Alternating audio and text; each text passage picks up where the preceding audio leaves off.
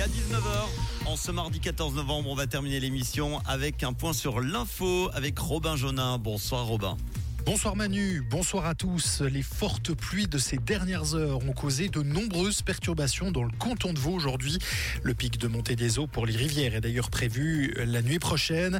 Une vigilance particulière est portée dans la Riviera, le Chablais, le Pays d'en Haut, la vallée de Joux ou encore Orbe-Valorbe. De manière générale, la police invite la population à éviter de circuler en voiture ce soir dans la mesure du possible.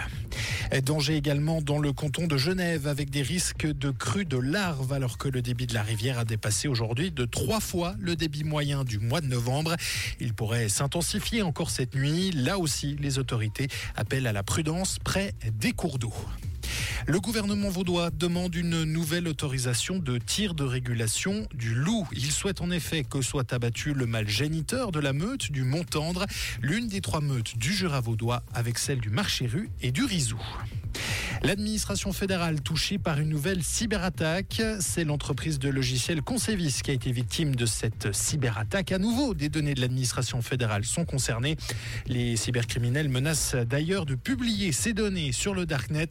C'est la deuxième fois cette année que la Confédération est touchée indirectement par une cyberattaque d'envergure. Et en tennis, le Ladies Open de Lausanne n'aura plus lieu. Le tournoi 250 qui a vécu cette année sa quatrième édition ne sera donc pas reconduit. De ce fait, la Suisse n'aura plus sa place dans le calendrier du Tour féminin. Le patron du tournoi lausannois a choisi d'accepter une offre de rachat de la part d'un promoteur qui souhaitait réunir deux tournois 250 afin d'organiser un WTA 500 en Autriche. Merci Robin, bonne soirée. Comprendre ce qui se passe en Suisse romande et dans le monde, c'est aussi sur rouge. Ooh.